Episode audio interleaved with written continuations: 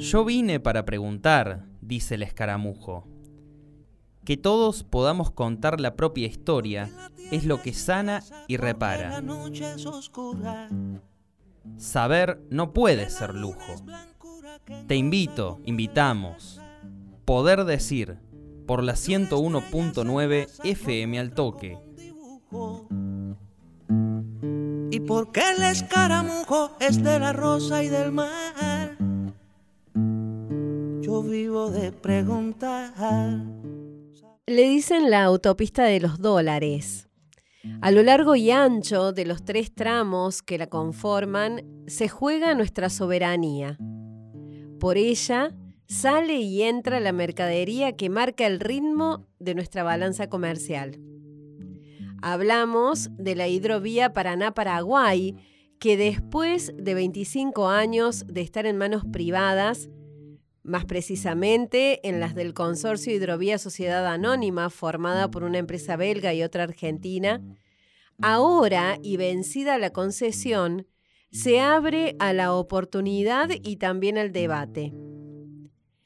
¿Debe seguir en manos privadas o es el momento para que el Estado, que actualmente, pero momentáneamente, se está haciendo cargo de la situación, tome definitivamente el control y evite perder soberanía? Al menos en esa parte de nuestro patrimonio. ¿Qué rol les compete a las provincias vinculadas al trazado de la hidrovía? ¿Qué tipo de previsiones se deben tomar desde lo ambiental para que no se repita un escenario como el de este último tiempo con una bajante dramática del Paraná como no se había visto en los últimos 70 años? De todo eso Vamos a hablar con nuestro invitado Martín Ayerbe, quien es presidente del Foro Naval Argentino Hipólito Bullá, que impulsa la creación del Ministerio de Asuntos Marítimos y Navales de la Nación y la Antártida Latinoamericana. Además, es creador del Plan Naval Argentino sobre los proyectos de ley Transporte por Agua con Reserva de Cargas y Fondo de Desarrollo de la Industria Naval Nacional. Es coautor de un proyecto de ley junto con la Federación Popular del Transporte Argentino que tiene actual estado parlamentario en el Congreso Nacional. De todo eso hablamos con Martín Ayerbe. Martín, muchísimas gracias por estar con nosotros. ¿Cómo estás? Buenas tardes, ¿cómo están todos? Muy bien, muy bien. Acá ansiosos por poder conocer un poco más de cerca algo que tenemos geográficamente lejos, pero que nos implica también como parte de este país. Y en ese sentido queríamos empezar preguntándote, eh, ¿qué te parece que significó que durante estos 25 años la hidrovía esté en manos privadas? Bueno, es la salida al mar de Córdoba, a la Mediterránea Córdoba Fíjense ustedes que allá por la década del 60, la empresa de líneas marítimas argentinas, la flota mercante del Estado argentino, tenía oficinas en Córdoba y le permitía a los productores eh, agropecuarios como a los productores industriales transportar las mercaderías de exportación e importar aquellos insumos o bienes de capital para el desarrollo del proceso industrial en Córdoba. Entonces, este esquema de transporte multimodal que implicaba que la empresa marítima estuviera en una provincia que no solamente no tiene salida al mar, ni, ni siquiera tampoco ríos navegables, pero su posición radicaba en que estaba transformándose hacia una empresa integrada multimodalmente junto con ferrocarriles argentinos. Entonces, ferrocarriles argentinos haciendo el tramo ferroviario hasta el río Paraná y desde el río Paraná el tramo marítimo internacional con la flota mercante del Estado. Porque en el corazón del nudo ferroportuario se encuentra el corazón del sistema multimodal de transporte. Esto fue destruido en la década del 90 con el proceso de privatizaciones. Y fue reemplazado por el transporte carretero de camiones que a partir de eh, la década del 60 con eh, el golpe de Estado contra Perón eh, y el gobierno de Frondizi que fue parte del golpe de Estado y que después fue el gobierno que abre al general del Pentágono Thomas Larkin para el plan de desguace y destrucción ferroviaria, desde allí el ferrocarril argentino se lo fueron achicando desde el 55 en adelante hasta llegar a su mínima expresión, donde tenemos menos de, de las 50.000 kilómetros de vía que tuvimos, tenemos menos de 15.000 vías, eh, kilómetros operativos, concesionados llamados las multinacionales, así también como las autovías o las autopistas o las rutas a los concesionarios eh, privados eh, de peaje. Entonces el sistema de transporte está en manos extranjeras, privadas, y se ha hecho una deformación de lo que debería ser el justo equilibrio del transporte, donde el 40% del transporte carretero debería realizarse eh, en trenes y el resto en camiones. Entonces esta, este desmembramiento ferroviario, principalmente en Santa Fe, Córdoba, Mendoza y todo el norte grande, eh, ha hecho que la Argentina se desestabilice logísticamente y tengamos los conflictos que estamos teniendo en este momento, que para señalar serían principalmente dos. El embudo que se ha hecho en Rosario, donde toda la descarga de Santa Fe y toda la descarga de Córdoba va a Rosario y ya no se puede transitar. En todo lo que es la periferia de Rosario hay 70 kilómetros de ruta que se realizan a 40 kilómetros por hora y eh, por otra parte, lo que estamos observando en estos, en estos momentos en Carabachasca, donde eh, se está avanzando sobre el monte para realizar eh, la construcción de una, una autovía, ¿verdad? Ahora, qué distinto sería si nosotros estuviéramos anunciando y celebrando la llegada del ferrocarril. Qué distinto sería para todos los argentinos, ¿verdad?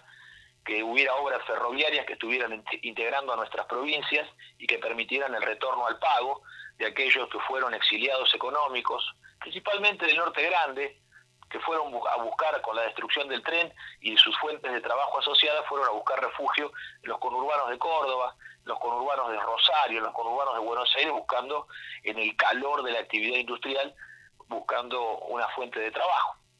Así que este sistema de transporte se encuentra en manos extranjeras de la década del 90, junto con, por supuesto, los puertos argentinos, que se encuentran privatizados y en manos extranjeras, y el servicio de dragado y balizamiento del río Paraná en manos de Niandenul, una multinacional del dragado de origen belga, en donde se completa eh, la extranjerización de todo el sistema de transporte nacional. Martín, estamos en un momento bisagra que podría resultar en oportunidad si se toman las decisiones adecuadas, pensando lo adecuado, eh, pensando en el interés eh, de, los argentinos, digamos, ¿no? De, de preservar nuestra soberanía. Lo adecuado siempre es el interés nacional. Es imposible equivocarse si uno se conduce bajo los términos del interés nacional, de la patria. Porque la patria es guía y la doctrina de la patria es aquella fuerza conducente que permite tomar las decisiones políticas más allá de las ideologías. Entonces, ideologías pueden portar la mujer, los hombres de esta patria, pero eh, resultan insignificantes o a veces incluso resultan un obstáculo frente al desarrollo nacional. Porque así sobregirados de ideología como nos encontramos en este momento, estamos en el peor momento del país. Nunca se estuvo tan mal como se está en este momento. 30% de trabajo en blanco, 50% trabajo en negro y 20% de desocupados. Nunca hubo tan poco trabajo en blanco como en este momento. Y eso indica de que el movimiento obrero organizado, que supo ser el más organizado, el más poderoso de toda América Latina y probablemente del mundo, y en esto no estoy hablando eh, de cantidad, sino de calidad, es cualitativo más que cuantitativo, porque por supuesto que el movimiento, los trabajadores chinos son infinitamente superiores en, en cantidad, pero estoy hablando de un movimiento obrero que alcanzó junto con eh, Juan Perón, como tanto con Hipólito Yrigoyen, alcanzaron y a su vez antes con Rosas, en otro tipo de producción y organización, pero alcanzaron los mayores estándares de justicia social que se puedan establecer en cualquier parte del mundo. Jubilación, vacaciones pagas, salario familiar. Eh, entonces, esos términos eh, hoy están reducidos apenas a un tercio de los trabajadores de Argentina, a menos de un tercio de los trabajadores argentinos, y esa es la base de representación del movimiento obrero organizado. Estamos en una situación gravísima. Para levantar de esta situación hay que hacer varias cosas. Primero, en los términos logísticos, recuperar el control logístico estratégico de la nación argentina, y esto no alcanza meramente con reemplazar a Ñandenul de las tareas de dragado por la acción eh, del Estado, como históricamente lo hizo el Ministerio de Obras Públicas en la tarea de dragado de las vías navegables y los puertos. Es muy pequeño eso. Se ha convertido en un gran debate donde está todo trabado ahí, pero en realidad es enormemente pequeño, es muy pequeño con respecto al poder que significa la navegación de ultramar. Cosa que muy pocos tienen el coraje y la responsabilidad patriótica de defender como interés de todos los argentinos. Porque una marina mercante del Estado permite que aparezcan también armadores privados nacionales que se sumen a la actividad, pero bajo el amparo de una empresa de navegación de bandera que permita la protección del mercado de flete internacional como impulsamos nosotros con nuestros proyectos de ley.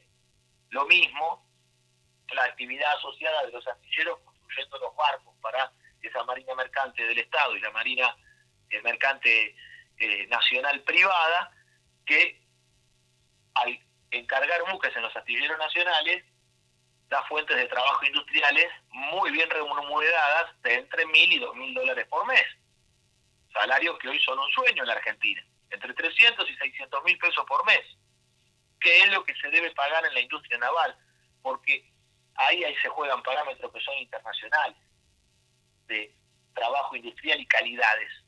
A su vez, recuperando el poder de la marina mercante y la industria pesada de astilleros asociadas, deberemos recuperar también eh, el ferrocarril, pero a partir de la producción de material ferroviario.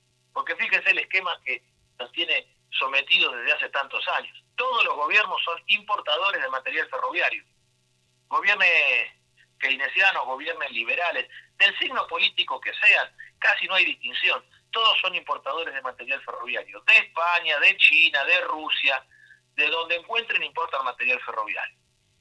A la vez que esto genera un quebranto en la balanza comercial externa del país, cuando nosotros podríamos utilizar ese mismo dinero que se utiliza, esos dólares que se utilizan para pagar material ferroviario en el extranjero, en vez de dólares podríamos utilizar pesos para fabricar material ferroviario argentino.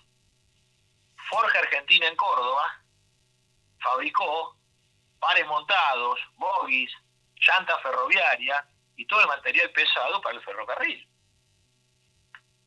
Tenemos los talleres de Cruz del Eje que están paralizados y que deberían reactivarse con órdenes de compra que abastezcan las líneas de ferrocarriles argentinos.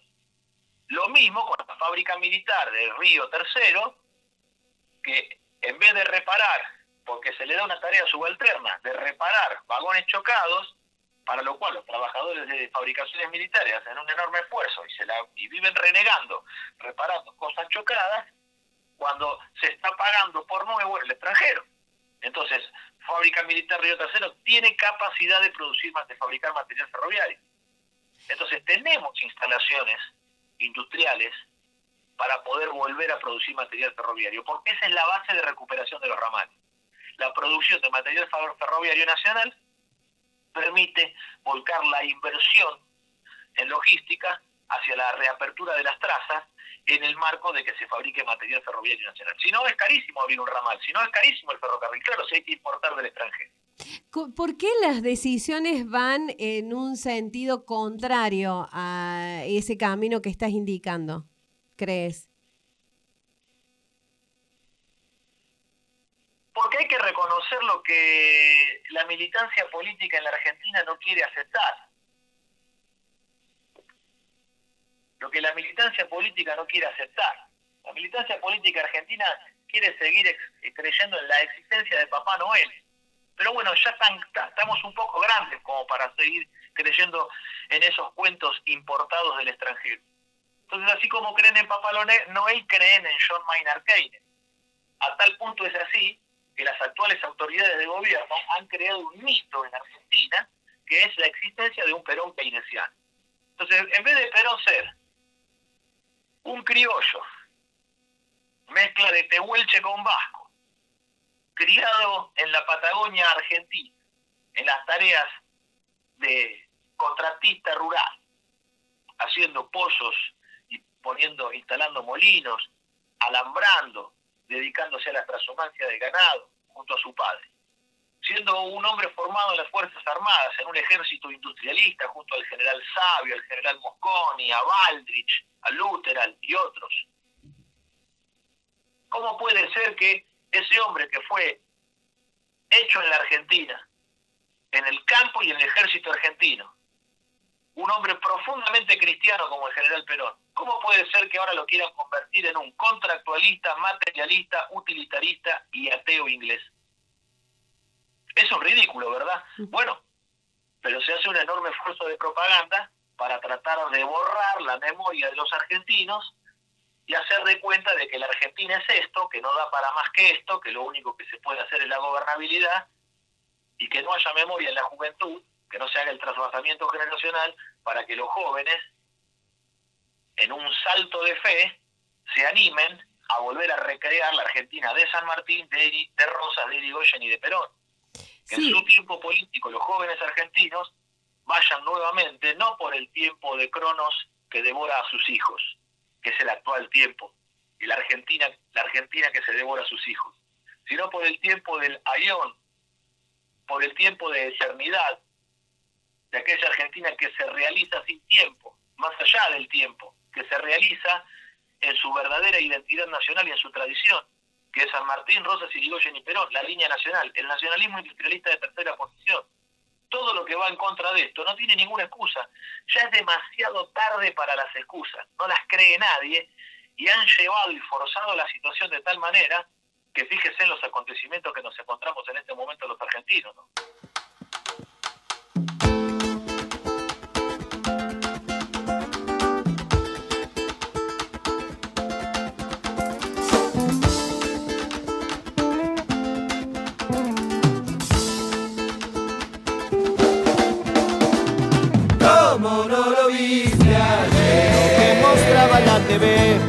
Pasando es lo que es, te están llevando hasta la ayer. ¿Cómo no lo viste ayer? Apretaste justo el botón y te perdiste de saber que vos sos parte del montón. ¿Cómo no lo viste ayer? No le prestaste atención, como no pasa en mi barrio, entonces ni me preocupó. Entonces qué, entonces qué, y qué. Te lo cuento si querés, cien niños por día se mueren de hambre. El oro se llevan dejándonos cáncer. Y mandan aviones de ayuda a Haití. Te ignoran y olvidan raza mocosví. Quisiera saber si viven 10 días. Sin guita, sin coche, sin techo en la vía. Igualito un colla pateando la vida. Montado una mula, montaña y porfía. ¿Cómo no lo viste ayer? No lo quiero ver. Total yo morfo como un rey. Qué mala suerte tiene ¿Cómo que. Vivir hoy muy bien. Total mañana no estaré. Y entonces qué. Y entonces qué. Te lo cuento si querés. Mapuches reclaman que le den sus tierras. Los jueces no miran derecha ni izquierda. El 12 de octubre como un acto heroico. El gran genocidio festejan los chotos. Desde norte a sur, de la cordillera, de De a miles y miles nos venden las tierras. Seattle decía, hablando del tema, que el hombre subsiste por ser de la tierra.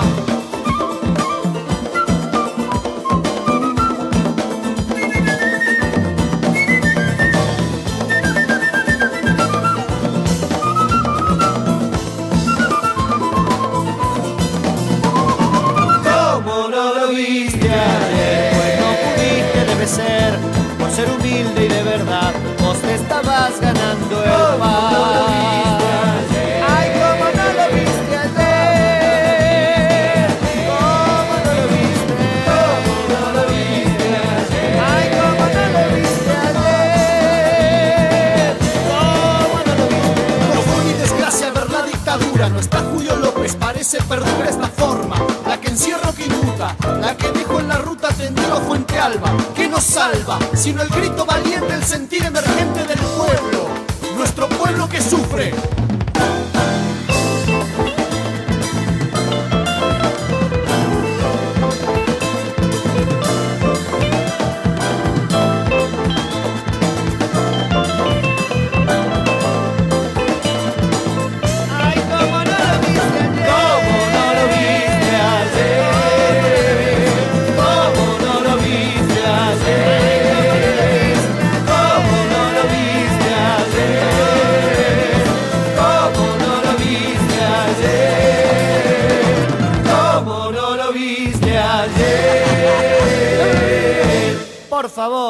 los ojos, che. Los ojos, che.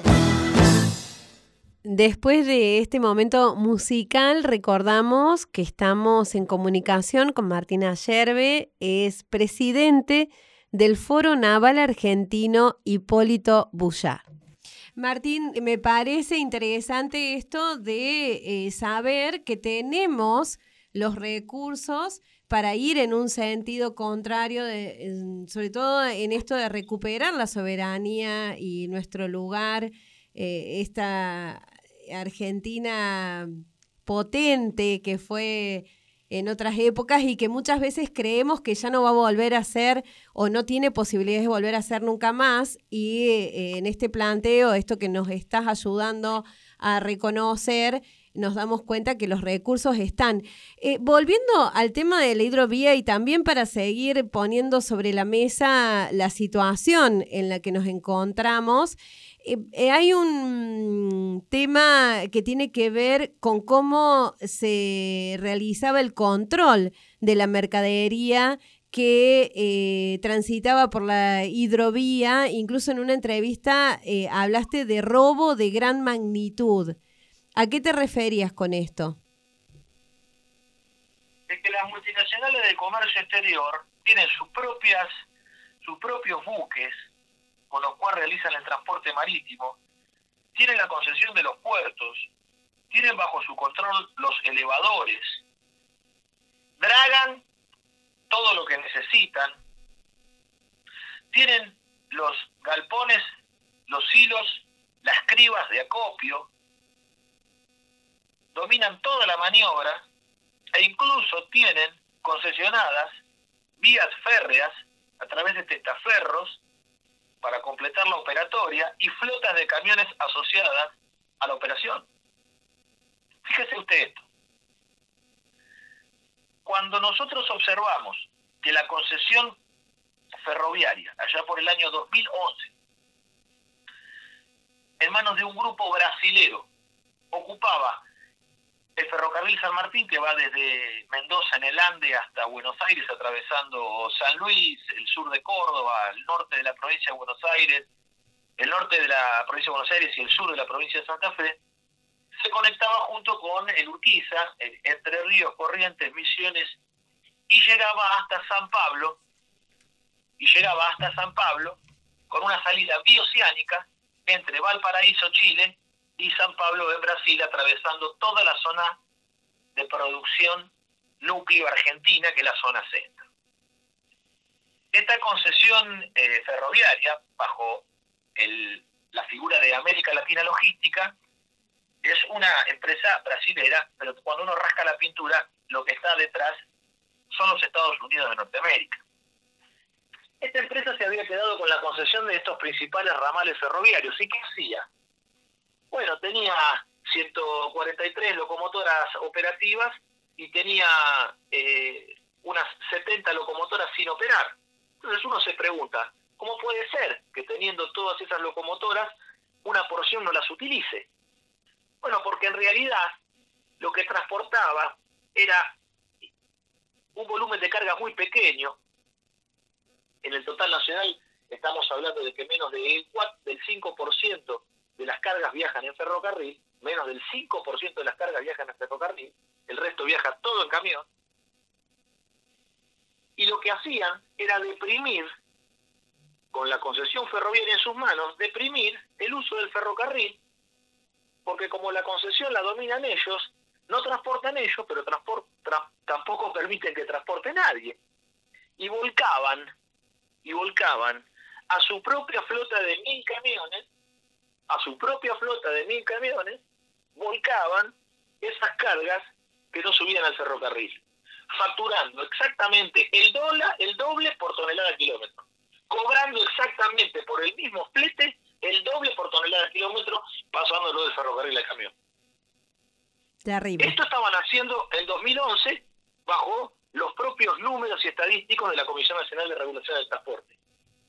Entonces, la Argentina en manos extranjeras produce este tipo de saqueos que destruyen además la actividad nacional, porque no solamente que roban dinero, sino desintegran logísticamente al país y nos tienden a la fragmentación nacional.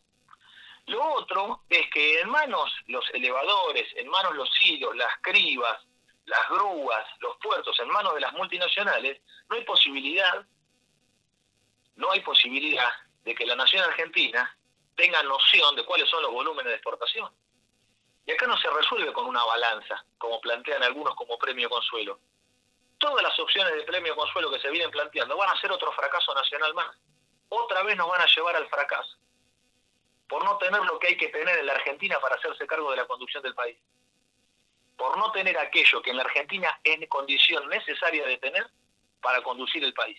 Es lo que tuvieron San Martín, Rosas y llegó Jenny Perón de lo que tuvo Evita, lo que tuvo Juana Zurduy, lo que tuvo Encarnación Ascurra, lo que tuvieron otras mujeres patriotas que también tenían lo mismo, en versión femenina, lo que tienen los hombres. Eso es lo que hay que tener en la patria, porque si no se tiene eso, no hay condición para ejercer desde el coraje. Entonces todo es un premio consuelo y una negociación permanente entre la burguesía argentina que conduce, que es su única política en la negociación, con Inglaterra y Estados Unidos, que son sus mandantes. Entonces se necesita la aparición de otra figura, que no sea la burguesía negociadora. Que aparezca otra figura, que es la de trabajador y la de soldado, que son aquellos que hicieron esta patria. Y se sintetizan en un único tipo argentino, que es el gaucho argentino, que tanto trabaja como tanto lucha. Porque la guerra gaucha la hicieron aquellos argentinos que también labraban la tierra y realizaban la transhumancia del ganado y las artes diversas que domina cualquier gaucho argentino en su tiempo, y que hoy, con otras pinchas, y quizás con otros laburos, con otras profesiones, con otros quehaceres, seguimos siendo los mismos. la figura ancestral del gaucho argentino, que no es un tipo de trabajo agrícola, que no es un tipo de trabajo de, heredado de la transhumancia del ganado de España, no, es una forma de ser en la Argentina, de un coraje sobrio, de una forma moderada de existir y de aquel que busca darse al otro sin pedir nada a cambio, en eso único en la humanidad, que no existe en, ningún, en ninguna otra cultura de este mundo, que es la gauchada, que es aquel que por tener fe en el hombre ayuda sin conocer y sin saber a quién, y no acepta pago por realizar esa forma de darse, de misericordia activa del argentino, porque considera que aceptar un pago por ese acto de misericordia ensucia el acto moral que realiza. Ahí está el fondo de la Argentina que tiene que conducir, porque todo lo demás son supuestos problemas económicos, que no son problemas económicos los que acosan a la Argentina. El problema argentino es un problema de índole moral y un problema de índole político.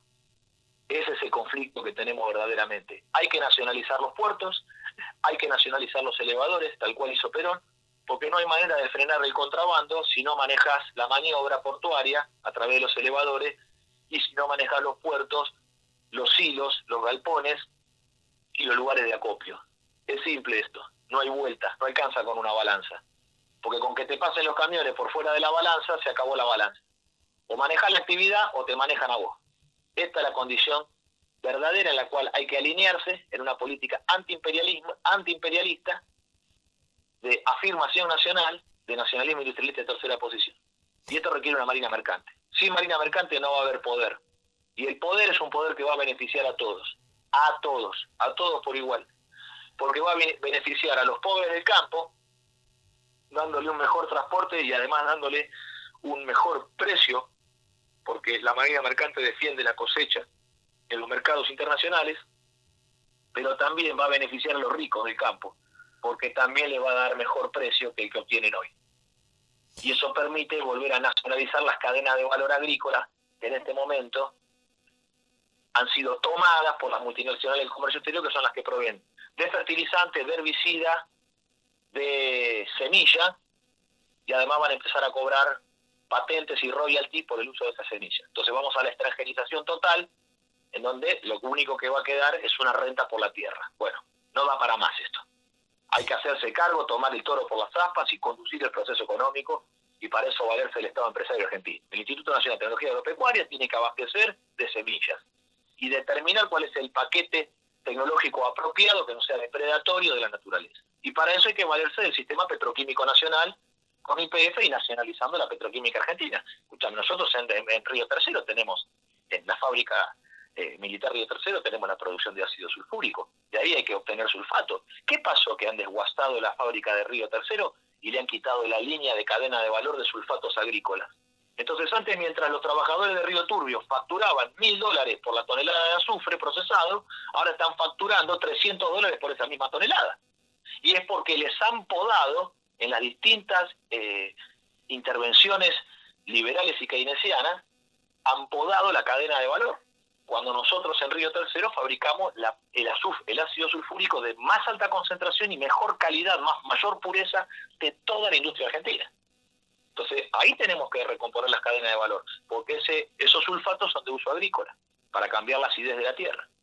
Entonces, hay un sistema petroquímico nacional que tiene que abastecer de aquello que sea necesario y ponernos verdaderamente en, la interrogación de decir, ¿estamos dispuestos nosotros para sostener estos volúmenes de producción y exportación que estén usando venenos cada vez más fuertes como el glufosinato que acaban de aprobar? Martín, eh, hay un proyecto de ley que tiene estado parlamentario en el Congreso que entiendo que irá en este sentido de todo lo que has eh, estado explicándonos recién. ¿Cuánta posibilidad le ves de avanzar a un proyecto de esas características? Bueno, nosotros, como no tenemos por ahora la capacidad de predecir el futuro. sí, claro. lo que sí podemos hacer es trabajar en el presente. Totalmente. y, y encomendarnos a Dios porque Dios va a proveer aquello que sea necesario. Entonces, lo que tenemos que hacer es divulgar este tipo de iniciativas, no porque sean de nuestra autoría, no porque el proyecto 4758 de diputado 2021 presentado por Hugo Yasky, Fernanda Vallejo, Marcelo Kenny y otros, eh, porque es de nuestra autoría, debe ser ese. Es que si habría otros, nosotros nos gustaría conocerlos, verdaderamente. Si hubiera otras ideas, nos gustaría verdaderamente conocerlas. Ahora, las ideas que hay son muy débiles o sea, tienen, son tan débiles las otras ideas que hay que están destinadas a fracasar. Es como, es como, expresaba Perón con sus rivales políticos antes del 17 de octubre del 45. Decía, eh, era tan bajo su vuelo que ni sombra hacían. Entonces, son ideas que se arrastran. La idea de la balanza es una idea que repta.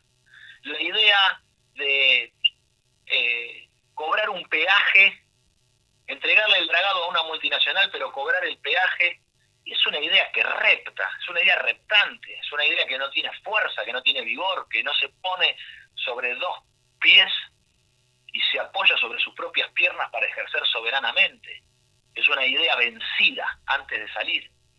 Entonces, fíjese usted, con respecto a Yandenult, factura entre 300 y 400 millones de dólares por año por realizar la tarea de dragado, que es una tarea elemental que significa eh, chupar eh, con una manguera eh, la arena del río. La actividad de dragado se paga a sí misma con la venta de arena.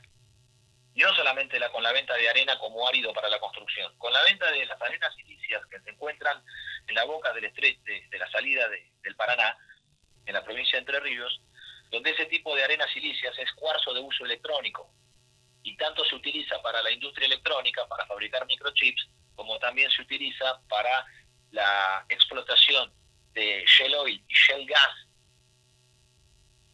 en, fractura de la roca basáltica cuando eh, se bombea con agua, silicio, arena silicia y, y detergentes, surfactantes, para, para sacar el petróleo de la roca de esquisto, de la roca madre. Entonces ahí hay una cadena de valor que nadie ve, que humildes trabajadores como nosotros, hombres de pueblo como nosotros, estamos señalando cosas que algunos que tienen los instrumentos del Estado a su disposición parece que no vieran porque están entretenidos con otros temas. Entonces, es de observar que si nosotros sacamos las cuentas del valor de tener una Marina Mercante Nacional de 175 buques, 120 graneleros, 15 portacontenedores y 40 petroleros, más 2.500 barcazas para navegar la cuenca del Paraná, ¿cuál es el valor de esa flota mercante? Bueno, con menos de lo que factura Ñandenú nosotros la podríamos financiar. Tener una entrada constante por año, tener una entrada constante por año, una entrada diaria con un gravamen del 2% a todos los fletes, que hoy están cerca de 5 mil millones de dólares, y con el 2% de 5 mil millones de dólares, con 250 millones de dólares, ¿qué nos daría eso? Bueno, más de medio millón de dólares, más de medio millón de dólares por día para construir buques y barcazas. Y a lo largo de un plan naval de 30 años, como lo tenemos estipulado, alcanzar el total de 175 embarcaciones, porque tampoco acá se puede, eh, por más voluntad que uno tenga y por más decisión, hay tiempos físicos que no se pueden solayar y los barcos no se hacen de un día para el otro, no son un acto de magia. Hay que meterle un montón de laburo al fierro para que el barco salga al agua y esto no es un acto de improvisación. Entonces es un acto industrial, de organización industrial, que tiene que estar a la altura de procedimientos de construcciones cumplimiento con normas internacionales de navegación y de construcción naval.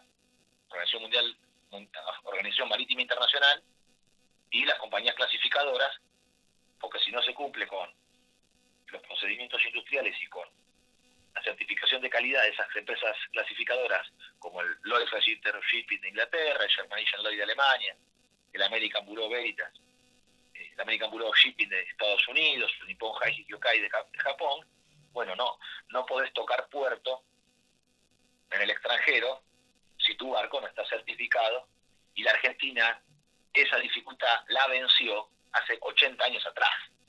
Nosotros ya vencimos esa dificultad constructiva hace 80 años atrás. Lo que hay que hacer es relanzar la industria naval nacional junto con la industria ferroviaria, la industria automotriz y la industria aeronáutica, porque con una empresa estatal de transporte multimodal nosotros tenemos una demanda de construcciones de 175 buques, que esto nos darían 150.000 puestos de trabajo. Nosotros tendríamos una demanda ferroviaria que estamos calculando en 250.000 puestos de trabajo en la producción de material tractivo y 250.000 puestos de trabajo en vía y obra para crear una, una traza perimetral en toda la línea de frontera argentina, un contorno ferroviario que rodee el país y lo integre, y unos 150.000 puestos de trabajo en industrias aeronáuticas y la industria automotriz, bueno, solamente, solamente para fabricar los camiones necesarios que el país demanda, todo lo que significa utilitario, trabajo, ¿no? Los vehículos de transporte para el trabajo, estamos hablando de que necesitamos cerca de medio millón de puestos de trabajo en esta tarea, pero todo lo que la Argentina importa de industria automotriz, autos, motos, camionetas, camiones, la Argentina importa 18 mil millones de dólares. Esto es equivalente así esos salarios fueran de 10 dólares la hora de trabajo humano, esto es equivalente a que la Argentina importa 250 mil puestos de trabajo en terminales automotrices, 550 mil puestos de trabajo en autopartistas y proveedores, y esos 800 mil puestos de trabajo, en el momento en que esos trabajadores consumen en la Argentina en vez de consumir en Alemania, en Japón, en Estados Unidos, en Francia, en Italia, en Corea del Sur, que es de donde vienen los autos importados, porque cuando los trabajadores consumen en su país de origen, producen un reflejo social de consumo en su país de origen. Ahora, si nosotros fabricáramos aquí, se generarían 1.200.000 puestos de trabajo más asociados, que no trabajan en la industria automotriz, pero como el trabajo automotriz está en el país, esos puestos de trabajo se generan por consumo en el país. Entonces, ¿por qué es importante fabricar en la Argentina? No es solamente por la propia actividad, es muy importante, que es trascendente, que volvamos, que volvamos a tener una producción automotriz nacional y diseño nacional, sino que además esto provoca un beneficio, el trabajo industrial, en donde el trabajo industrial crea, por cada puesto de laburo industrial se crea un puesto y medio de laburo en el abastecimiento de, de, de, la carnicería, la panadería, la verdulería, la agencia de remises eh, del barrio, donde vive el obrero, hay prosperidad de quienes lo abastecen y la comunidad levanta su poder adquisitivo, levanta su nivel de consumo y tiende a sofisticar, a mejorar su nivel de consumo. Entonces, en vez de, en vez de comer carne picada, bueno, empieza a comer asado. En vez de comer eh, un guiso moñito a la que te criaste, y empieza a ver otras cositas, otra sofisticación. Porque a todos nos gusta eh, los salamines de Tandil, a todos nos gusta en Córdoba comer un chivo, a todos nos gusta en Santa Fe comer un dorado, a todos nos gusta estar en el Chaco y comer un surubí, a todos nos gusta estar en Mendoza y tomar un buen vino. Somos argentinos y los argentinos disfrutamos de vivir bien, no exageradamente, pero con aquello justo, necesario, que también permite que la persona tenga eh, el correspondiente la, correspondiente remuneración, que no tiene que ver con el dinero, tiene que ver con aquellos bienes a los que, cuales puede acceder. Porque si él, si él es el que trabaja, si él es el que hace el vino, si él es el que hace la crianza de los animales, si él es el que pesca, si él es el que trabaja en la industria, porque no tiene derecho también a tener aquello que él mismo produce. Eso es justicia social. Totalmente de acuerdo. Martina Ayerbe, eh, presidente del Foro Naval Argentino Hipólito Bullard, eh, realmente si algo nos ha quedado claro es que los recursos en Argentina están para mm, poder beneficiarnos de este país riquísimo del que creo estamos todos orgullosos, pero que, eh, bueno, la verdad lamentamos ver en la situación en la que se encuentra actualmente, lo que sí eh, queda más que claro después de este, esta charla, este, este rato, es que los recursos están para que las cosas sean distintas. Falta lo que hay que tener eh, y lo que tuvieron hombres y mujeres de otros tiempos para que haya coraje y esta Argentina empiece a tomar otro rumbo, otra dirección. Agradecemos mucho este contacto y por supuesto esperamos que no sea la última vez que podamos estar en diálogo y que eh, podamos conocer qué pasa con este proyecto de ley que está en el Congreso Nacional y que eh, esperamos que avance. Sí, es eh, necesario que estos proyectos avancen, que las iniciativas patrióticas de todos los argentinos vayan para adelante. A veces el pueblo argentino quizás no redacta un proyecto de ley o no realiza un tipo de plan programático, pero lo que en la conciencia, en el corazón de todos los argentinos está, es que hay determinadas actividades que debe conducir el Estado argentino, que para eso está la política, para resolver, no para seguir dudando, cavilando, victimizándose, siendo comentaristas de programas de chimentos. Entonces, en ese aspecto, es importante ver que en la medida que nosotros podamos avanzar, va a haber una transformación tan profunda en la Argentina, que estos episodios lamentables en los cuales nos han, en el barro en el, al cual nos ha llevado la partidocracia demoliberal, lo debemos superar como un mal trago de la historia, porque va a haber un momento en que el propio, el propio proceso del trabajo, la movilización del trabajo nacional, la gran movilización del trabajo de los argentinos, va a transformar a los propios argentinos. Así como la vida se devora a sí misma, como ocurre en el interior del capullo, donde el imago consume a la oruga. Martín Ayerbe, de verdad, muchísimas gracias por este contacto y por supuesto vamos a, repetir si hay posibilidad y vamos a seguir charlando. Muchísimas gracias. Muchísimas gracias a ustedes. mi casa porque la noche es oscura. Saber no puede ser lujo. Poder decir 101.9 FM al toque. Porque una estrella se enlaza con otra como un dibujo y porque el escaramujo es de la rosa y del mar. Yo vivo de preguntar, saber no puede ser lujo. Yo vivo de preguntar, saber no puede ser lujo.